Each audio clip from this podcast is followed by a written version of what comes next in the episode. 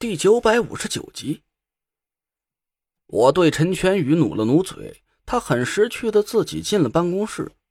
我溜达到一个没人的地方，赶紧接起了电话。郭子，打电话的人是郭永哲。自打我们从九兄之地侥幸捡了条命回来，各自回了家之后，从此就断绝了联系。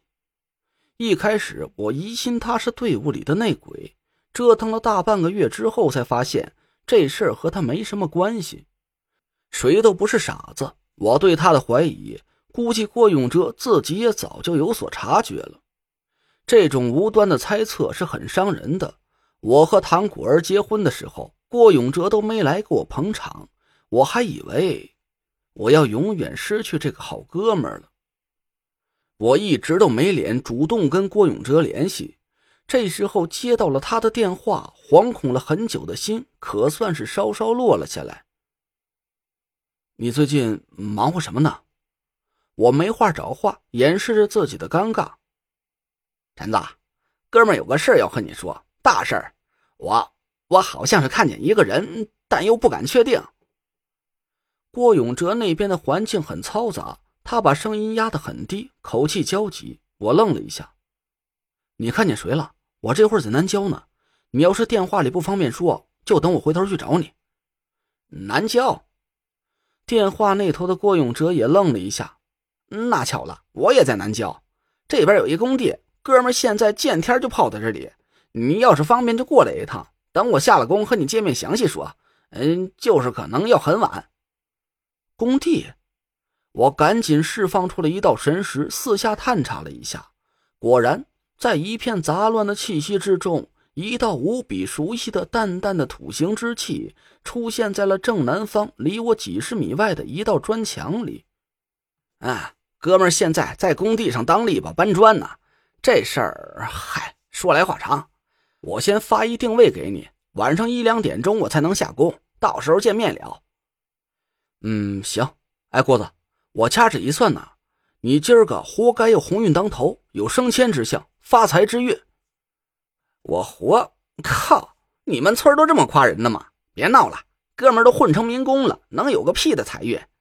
我现在是假装出来蹲茅房给你打的电话，还别说，屁股底下倒是有几吨大金条。正说着话，电话里传来了一阵嘈杂的动静。郭永哲来不及和我多说，赶紧挂断了电话。我笑了笑，走进办公室里。陈全宇正忙得满头大汗的给我拾掇着屋子里的杂物。哎陈总工，你可千万别嫌条件简陋，这已经是咱这最好的房间了。我四下看了看，所谓的办公室，也就是个临时搭建起来的面积不大的简易房，好在不至于撒风透气罢了。行，挺好的。不过我手头可不止工地上一件事，平时不能天天待在办公室。得有个助手帮我盯着点这边的进度，您看我行吗？陈全宇咧着嘴，一脸期待的看着我。我笑了笑，哪敢劳您大驾呀？工地上这一大摊子事儿已经够你忙了。再说了，你也不懂凌云顶的建筑原理，是能帮我出参数，还是能帮我改图纸啊？陈全宇干笑了两声，脸色有点为难。陈总工。会这东西的人，那简直比大熊猫还难找。能得着您这高人，我都已经是烧了高香了。再让我去找个懂凌云顶的人给您当助手，这是……哎呀，您还不如收我当徒弟，立马把我给教会了得了。我抬起手指，装模作样的掐算了几下，眼光落在了办公室外面。有工人的花名册吗？呃，有。陈全宇拿起一个破破烂烂的本子递给我，我翻了几页，上面记了上千个工人的名字，有几个人已经用红笔划掉了，估计是离职的人员。陈全宇的字写的还算是端正，我没费多大劲就找到了郭永哲的名字。就他，让这个人给我当助手吧。啊，这是小工的花名册，都是些什么都不会的苦力。这让一个搬砖的来给您当助手，这……陈全宇的眼珠子瞪得溜圆。我笑着把花名册丢给了他。朱雀异动，天火在离，青木伏火，吉上大吉。这个人是不是正在南方向的工区？陈全宇愣了一下，点了点头：“呃，这还倒真是。那就对了，方位和名字都跟卦象相符。哲，嗨，多吉利的名字，错不了，就他了。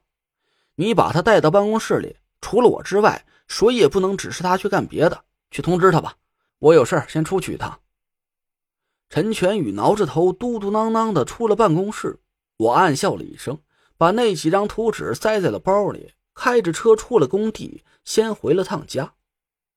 和黄华玉这种独门高手近距离接触，我心里总是有点七上八下的。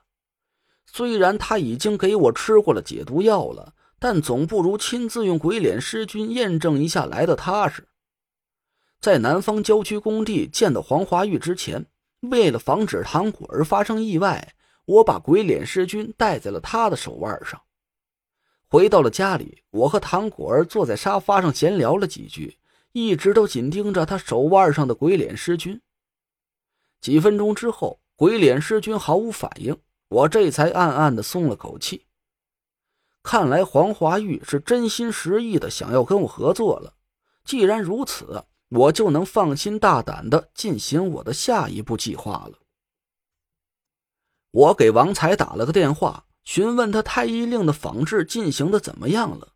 王才的口气很委屈：“盯梢的是我，保护蒋秃子家人的是我，做假货的还是我，凭什么呀？那东西能做，就是材料不好找。看照片，应该是陨铁一类的金属吧？没错。”需要什么替代材料？你可以直接告诉木木，他会帮你搞到。你给的工期太短了。再说我现在手上还一大堆其他的杂事说实话，我真没把握。王才叹了口气，我阴笑了一声：“嘿，这能者多劳，谁让你本事大呢？现在又有个任务要交给你，帮我出份图纸。这活除了缺一门的亲传弟子，还真是谁都干不了。”什么？我说陈扒皮。就算我是个大牲口，你也不能这么把我朝死里使唤吧？王才一声就大叫了起来。其实我也觉得这么多任务全压在他一个人身上有点太过分了，但是仔细想了想，却没有人能取代他的作用去完成这个任务。得了得了，你也别和个受气小媳妇似的。今儿个呀，给你半天假，我请你吃个饭，等着，我这就过去找你去。吃个屁的饭！你有那么好心？你明明就是想让我加班给你图纸。我赶紧挂了电话，站在一边的叶妈一脸幽怨的看着我。